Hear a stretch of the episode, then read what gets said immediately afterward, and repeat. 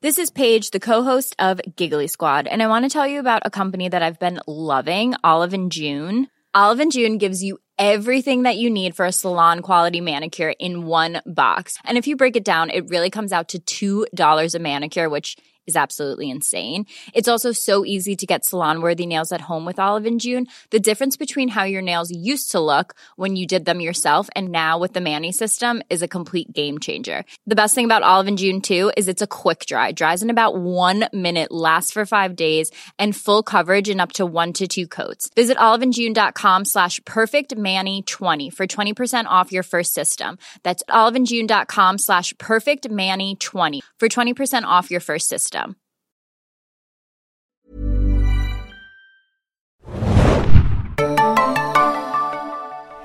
Herzlich willkommen, liebe Serienjunkies, zu einer neuen Ausgabe des Serienbiz Podcast. Ich bin hier in München und zwar in den Bavaria Studios, habe heute das Originalboot gesehen und bin auch hier mit zwei sehr netten Herren von Das Boot. Stellt euch bitte einmal selber vor. Mein Name ist Moritz Polter, ich bin der Produzent bei Das Boot zusammen mit Oliver Vogel und äh, ich bin hier in der Bavaria Fiction Chief Creative Officer und produziere mit Moritz zusammen das Boot. Wie kam es denn eigentlich dazu, das, zu das Boot? Man hat ja momentan das Gefühl, dass äh, ältere, erfolgreiche Stoffe momentan sehr gerne äh, aufgewärmt werden. Oliver, vielleicht kannst du mir sagen, wie die Entstehung war von das Boot. Das neue Boot. ähm, also es war so, dass unser CEO, das heißt unser oberster Boss, hatte mal ähm, zu Beginn seiner Amtszeit gesagt, welche wertvollen Marken hat denn eigentlich die Bavaria? Und wir haben dann mehrere Marken identifiziert und äh, ich sage jetzt mal so mit Sternchen versehen und äh, das Boot AAA. Das ist das erfolgreichste, was die Bavaria in ihrer 100, fast 100-jährigen Firmengeschichte je produziert hat.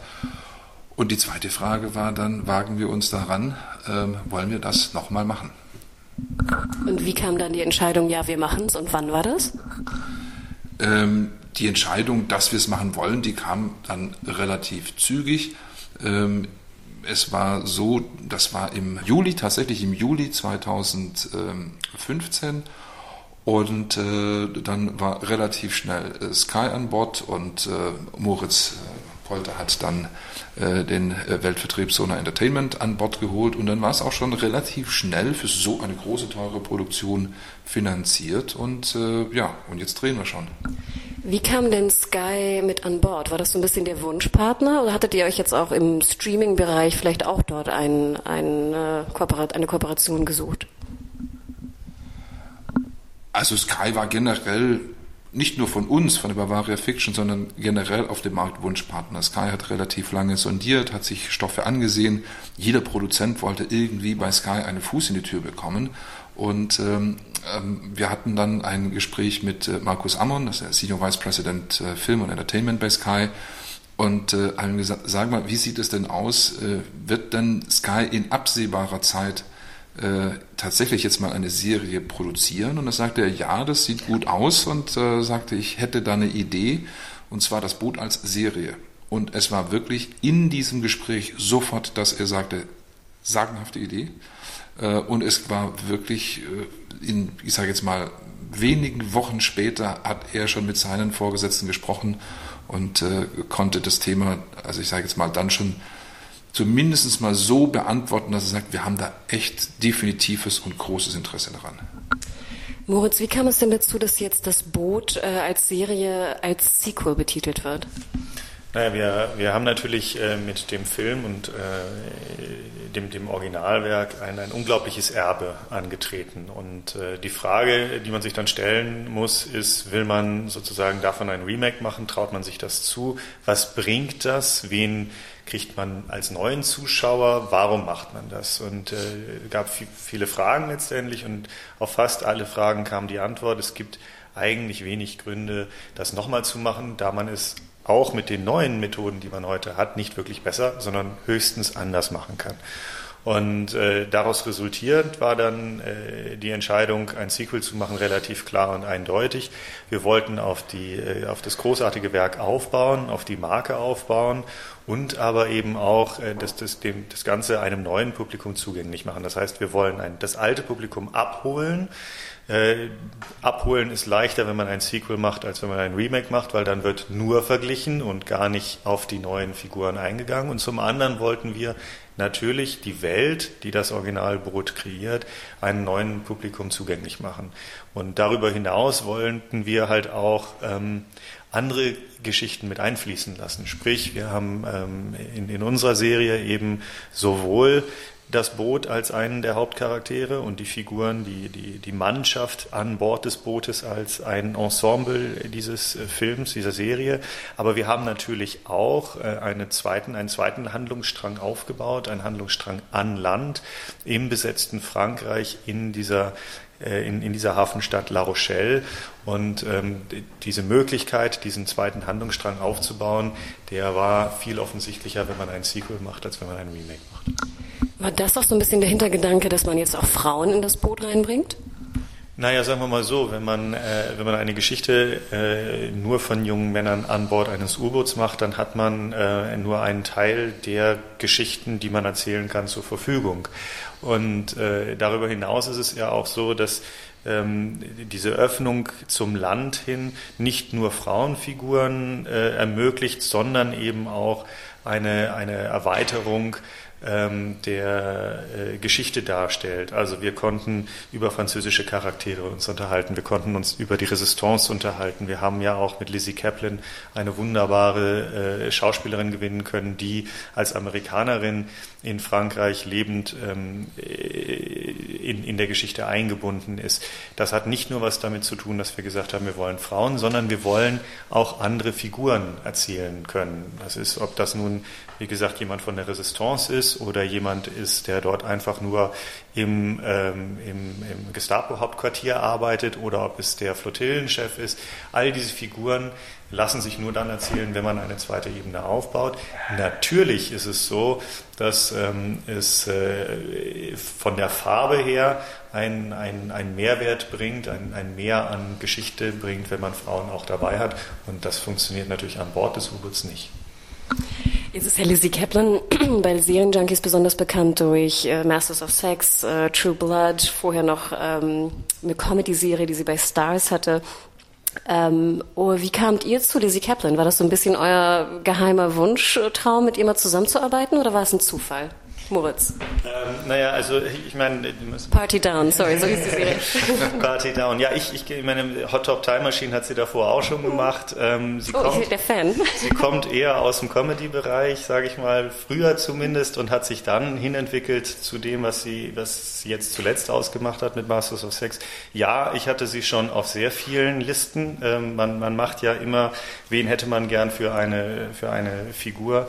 Ähm, und ähm, ich habe ja, ich bin, die Bavaria hat mich geholt, weil ich viele internationale Kupros vorher schon gemacht habe. Daher hatte ich auch den Markt schon lange sondiert. Sie war immer auf einer Liste drauf. Und dass es jetzt geklappt hat, dass sie Zeit hatte, dass sie auch natürlich für, die, für den Vertrieb, für Sona Entertainment, die ja zusammen mit Sky und uns äh, als Co-Produzenten fungieren, für sie war sie auch sehr wichtig. Dass das alles zusammengepasst hat, war eine, eine schöne Fügung. Und ja, sie war von Anfang an auf unserer Liste. Wir haben sie vorgeschlagen als Produzenten und äh, sowohl Regie als auch eben Sky und Sona waren sehr, sehr schnell begeistert. Und nachdem sie dann ähm, angefangen hat zu drehen, man musste das ja vorher, weiß man das nie so ganz genau, weil man sie nicht im Casting hat, sondern so einen Star, den besetzt man ohne Casting. Dann sieht man, wenn sie das erste Mal am Drehort ist und das erste Mal äh, vor der Kamera mit, ihrer, äh, mit, mit ihren ähm, anderen handelnden äh, Figuren äh, auftritt, merkt man, was man bekommen hat und es ist ein Geschenk und wir sind glücklich und äh, es funktioniert. Und ja, also sie war die richtige Wahl. Ihr habt ja nicht nur Kaplan bekommen, sondern auch unseren neuen Mann in Hollywood, also zumindest was Game of Thrones angeht, Tom Lashia. Wie kam es denn dazu? Naja, beide, sowohl Oliver als auch ich, haben mit Tom schon mehrere Sachen gemacht. Also ich, ich habe mit ihm äh, Crossing Lines drei Jahre äh, produziert. Äh, äh Oliver hat jetzt gerade etwas äh, mit ihm gemacht, was äh, vor einer Woche ausgestrahlt worden ist und früher auch schon zusammengearbeitet. Ja, ich hatte Tom mal hier und da in Episodenrollen besetzt. Äh, zuletzt äh, in der Krimireihe Dengler hat er die Hauptrolle gespielt. Interessanterweise äh, hat in diesem Film auch Jürgen Bruchner mitgespielt, der alte Karloin. Ähm, ich hatte den Tom auch schon sozusagen auf ähm, einer Castingliste für Hauptrollenserie. Es, es hat aber in dieser Größe noch nie zusammengefunden, obwohl wir uns viele, viele, viele Jahre kennen. Und äh, deswegen bin ich einfach, äh, ja, so wie du über Lizzie Kaplan happy bist, bin ich auch vor allem über äh, Tom happy, äh, wie du schon sagst, der neue Mann in Hollywood. Ähm, es ist also unglaublich, äh, wie viele Fans der hat und äh, wenn man mit ihm irgendwo unterwegs ist. Wir waren letztes Jahr in Cannes waren wir in einem Restaurant und dann haben wir uns ins Restaurant gesetzt und wollten nur kurz, was weiß ich, ein paar Pommes oder sowas essen und ein Glas Wein trinken. Und dann kam die gesamte Küchenmannschaft raus, die Köche, die Beiköche, die Küchenhilfen, alle kamen raus und haben gefragt, ob das okay ist, äh, dass wir, äh, dass sie ein Foto machen mit ihm, ein Selfie. Ähm, also der kommt unglaublich gut an beim Publikum. Und äh, das erhoffen wir uns natürlich, dass auch beim ähm, Boot-Publikum diese Akzeptanz und diese Freude hervorruft. Ihr sagtet ja schon äh, große Produktion. Ähm, wir reden ja momentan sehr viel über Budget, auch gerade was Sky angeht und Babylon Berlin. Wie hoch war denn das Budget bei Das Boot, Moritz? Äh, wir haben 26,5 Millionen für, für die ganze Serie. Das sind acht Folgen. Ähm, das ist schon eine Hausnummer. Das ist natürlich, wenn man sich Hollywood-Budgets anguckt, noch nicht top, top. Aber wenn man in Europa produziert und nicht in Hollywood, dann gehört das schon zu den, zu den oberen Preisklassen, sage ich jetzt mal. Aus Deutschland heraus ist es natürlich unglaublich viel. International gesehen ist es äh, schon im, in dem oberen Bereich, aber ähm, wir wissen, es gibt Serien, die kosten 10 Millionen pro Episode. Da sind wir noch nicht. Was ist die teuerste deutsche Produktion, Serienproduktion dann? Pro Folge gesehen kann man das so sagen. Natürlich, ähm, wir machen nur acht, ähm, andere Produktionen haben mehr gemacht. Das kommt dann immer darauf an, wie man es betrachtet, aber pro Folge ja. Wir werden das Boot bei Sky sehen äh, Ende 2018, ist glaube ich der Fahrplan. Ähm, du hattest ja schon gesagt, es ist das Sequel, aber eigentlich Charaktere und Rollen aus dem Film werden nicht direkt auftauchen oder genannt werden. Kann man so viel spoilern? Ich denke, das kann man schon so sagen. Wir, wir, wir, also wir, die wir das Boot lieben, äh, kennen die sehr, sehr traurige Schlusssequenz, äh, in der letztendlich die Mannschaft niedergemetzelt wird ähm, und da eben auch nicht wirklich äh, etwas übrig bleibt. Ähm, wir setzen ein paar Monate nach diesem Angriff an und ja, mehr erzählen wir, glaube ich, noch nicht. ähm, ja, also das äh, finde ich ja eigentlich ganz interessant, ein Sequel zu machen, was eigentlich in derselben Zeit spielt und dann noch an dem Ort oder auch Ten, wie auch immer, und äh, wir aber keinen direkten Bezug sehen, weil natürlich jetzt auch von der Produktion her das Boot, der Film ist von 1980, 81? 81. Ähm, das wird natürlich dann auch schwierig. Ähm, noch eine Frage zu der Kooperation mit Sky. Ähm, würdet ihr sagen, dass, also dass Sky auf der Suche war nach äh, tollem Serienmaterial, ist ja auch bekannt gewesen, ging auch schon seit Jahren. Ich erinnere mich auch noch an ein Interview mit äh, Amon, ich glaube vor fünf oder sechs Jahren, wo schon die Suche äh, begann, äh, hat, begonnen hat. Und ähm, würdet ihr sagen, dass der aktuelle Serienboom, der ja vielleicht so 2014, vielleicht auch mit dem direkten Eintritt von Netflix begann, könnte man sagen in der Theorie, dass das eigentlich das grüne Licht gegeben hat für das Boot? Also zum einen ist tatsächlich der Serienboom ein, äh, wie sagt man, äh, unterstützendes äh, Merkmal äh, dafür, dass man ähm, diesen Brand, diese Marke als Serie überhaupt generell durchbekommt.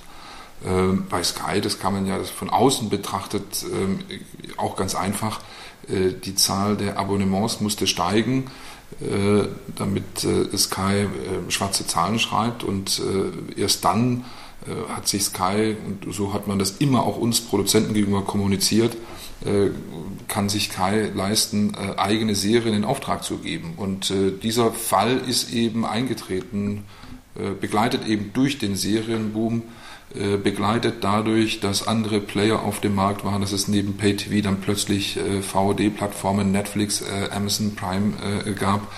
Ähm, da kamen viele, viele Faktoren dazu. Ich glaube, das andere, was noch dazu kommt, und das darf man auch nicht unterschätzen, wir, wir machen eine Serie, die äh, multilingual ist. Das heißt, es wird nicht nur Deutsch gesprochen, sondern eben auch Französisch und Englisch. Ähm, und zwar ähm, also Deutsch zu einem zu dem zum Großteil der Serie, aber eben die anderen beiden Sprachen sind nicht unerheblich, die, die, die, die ja, der Anteil daran dass man eine deutschsprachige Serie finanzieren kann, deutschsprachig, weil Hauptanteil Deutsch, ähm, die in dieser Größenordnung äh, liegt, also äh, bei, bei, über drei Millionen pro Folge. Das ist etwas, ähm, was natürlich auch erst in den, in den letzten äh, Monaten, anderthalb Jahren vielleicht, ähm, äh, tatsächlich der Fall ist. Denn ähm, es gab vorher nicht so viele Serien, die auf dem internationalen Markt äh, so viel Geld einsammeln konnten. Wir sind ja nicht durch Sky finanziert, nicht, auch wenn es Sky Deutschland, England und Italien ist, sondern auch zu einem nicht unerheblichen Teil durch eine Minimumgarantie vom Weltvertrieb und Co-Produzenten Sonar. Und dass sich ein Sonar darauf einlässt, so viel Geld zu investieren, hat was damit zu tun, dass der Weltmarkt mittlerweile offen dafür ist, untertiteltes Fernsehen zu sehen. Sprich, ein, ein Last Panthers, was äh, dreisprachig war, äh, ein Carlos, was vier- oder fünfsprachig war, oder aber auch ähm, Narcos, was immer verwendet wird als das Beispiel, was eben doch mehr Spanisch als Englisch war, ähm, sind Vorreiter, die für uns den Weg geebnet haben. Wir hätten das sonst so nicht finanziert bekommen. Zumindest gehen wir davon aus, dass wir es sonst so nicht hätten finanziert bekommen.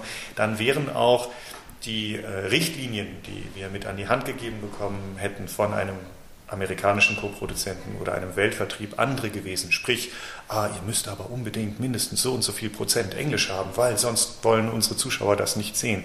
Oder ihr müsst mit Englisch anfangen, weil sonst wollen unsere Zuschauer das nicht sehen. Das sind ja alles Dinge, ähm, wenn, man, wenn man eine Serie macht und man macht sie mit Sky Deutschland als, äh, als Hauptpartner äh, hier, äh, dann möchte man natürlich auch kreativ die Freiheit haben, ähm, die Geschichte so aufzubauen und so zu erzählen, wie sie Sinn macht und wie die Figuren Sinn machen und nicht nach irgendwelchen Schemata zu arbeiten, die dann möglicherweise zurückfallen in die alte Zeit des Europuddings. Den wollen wir alle nicht. Wir wollen die Möglichkeit, authentisch zu sein, das ja. Ich glaube, die Mehrsprachigkeit macht unsere Serie noch attraktiver und noch authentischer. Aber wir brauchen nicht Europudding, wo es dann heißt, ja, brauchst mindestens diesen Schauspieler, weil der bedient jenes Feld von dieser, von diesem Land. Das ist eine Zeit, die ist vorbei, Gott sei Dank. Und ähm, die neue Zeit äh, ist eben jetzt da und reif und deswegen konnten wir das Boot so finanzieren. Als ich bei der Bavaria ankam, gab es noch die große Frage, kriegen wir das hin, dieses Geld aufzutreiben? Und ähm, wir haben alle gesagt, ja, wir glauben schon. Aber wir mussten auch äh, da Überzeugungsarbeit leisten. Ich finde auch sehr witzig, dass so nah mit da drin ist bei das Boot. Ja. Man würde ja fast ja. denken, es wurde produziert. Sonar ist natürlich, ist natürlich schön, dass wir, dass wir diesen Titel haben, äh, dass, dass die Firma so heißt. Ähm, alle erinnern sich an das Ping. Ich glaube, es gibt wenig äh, ikonografische Sounddesigns wie, wie dieses, ob es nun das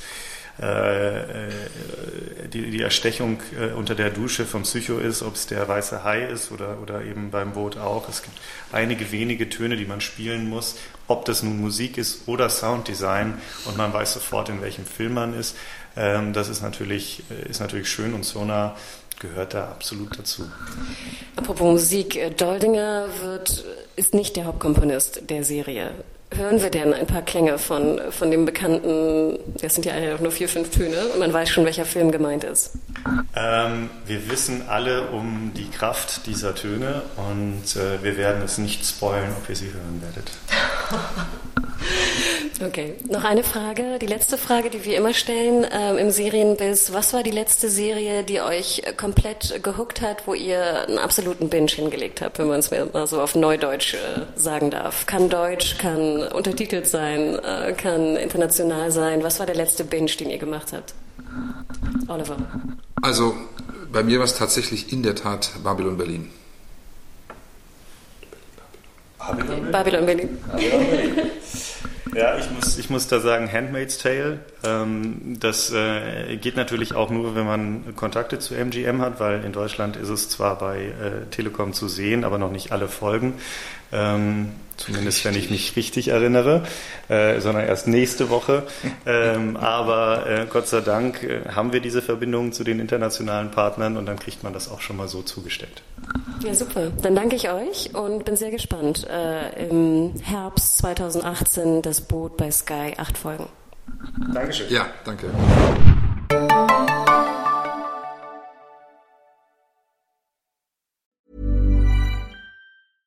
Cool fact a crocodile can't stick out its tongue. Also, you can get health insurance for a month or just under a year in some states. United Healthcare short term insurance plans, underwritten by Golden Rule Insurance Company, offer flexible, budget friendly coverage for you. Learn more at uh1.com.